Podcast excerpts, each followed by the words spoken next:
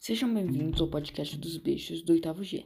Hoje falaremos sobre o capítulo 3 do livro Revolução dos Bichos de George Orwell, o nosso entrevistador Bruno, a nossa entrevistadora Carolina e o Ricardo como apresentador.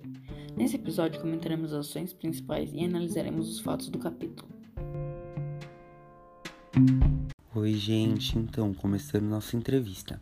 A princípio, os animais conseguiram fazer a colheita pelo, pelo qual trabalharam duramente, apesar do comportamento de alguns animais, correto? Sim, a égua mimosa e a gata eram personagens que não tinham muita vontade em realizar suas tarefas na granja, sempre burlando os horários de trabalho com desculpas. Esse comportamento era bem diferente do dos outros animais, que faziam suas tarefas sem reclamações. Entendo. E a execução de uma reunião todos os domingos era uma prática dos animais, porém, todos os bichos participavam ativamente. Muito pelo contrário, só os porcos propunham as soluções debatidas nesses eventos, principalmente Bola de Neve e Napoleão, sendo os mais presentes, apesar das muitas discordâncias entre os dois. O resto dos animais apenas votava. Ricardo, você teria algo a acrescentar em relação a essa atitude dos porcos? Acho que esse posicionamento deve ser por conta da competição de superioridade. Assim, contrariavam o outro para mostrar e defender que seu pensamento era o certo. Um dos projetos de Bola de Neve foram os comitês de animais, cursos de educação feitos para todos da granja. Sobre, sobre isso, teria algum destaque entre eles? Sim, as aulas de ler e escrever foram um sucesso, apesar do pouco entendimento por parte dos alunos. Por causa disso, Bola de Neve criou uma única frase, abre aspas, quatro pernas bom, duas pernas ruim, na página 32 do livro.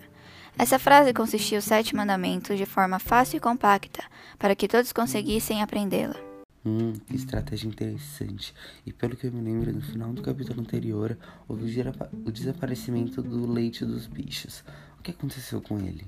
Ah, ele foi misturado à comida dos porcos, com a justificativa que tinha as substâncias necessárias para eles. Além de todas as massas caídas dos pomares, também seriam entregues aos porcos pela razão de saúde, junto ao argumento de que Jones, o fazendeiro, voltaria para a granja. Sim, sim, uma possibilidade que nenhum dos animais aceitaria. Logo, podemos concluir que os porcos estavam controlando os bichos por meio do medo para ganho de privilégios, como a comida extra.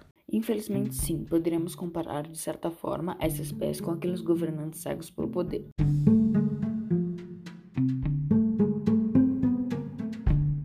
Então é isso, ouvinte. Esses foram os pontos importantes do capítulo 3 do livro Revolução dos Bichos de George Orwell. Esperamos que tenha aproveitado esse episódio do podcast dos bichos. Até a próxima.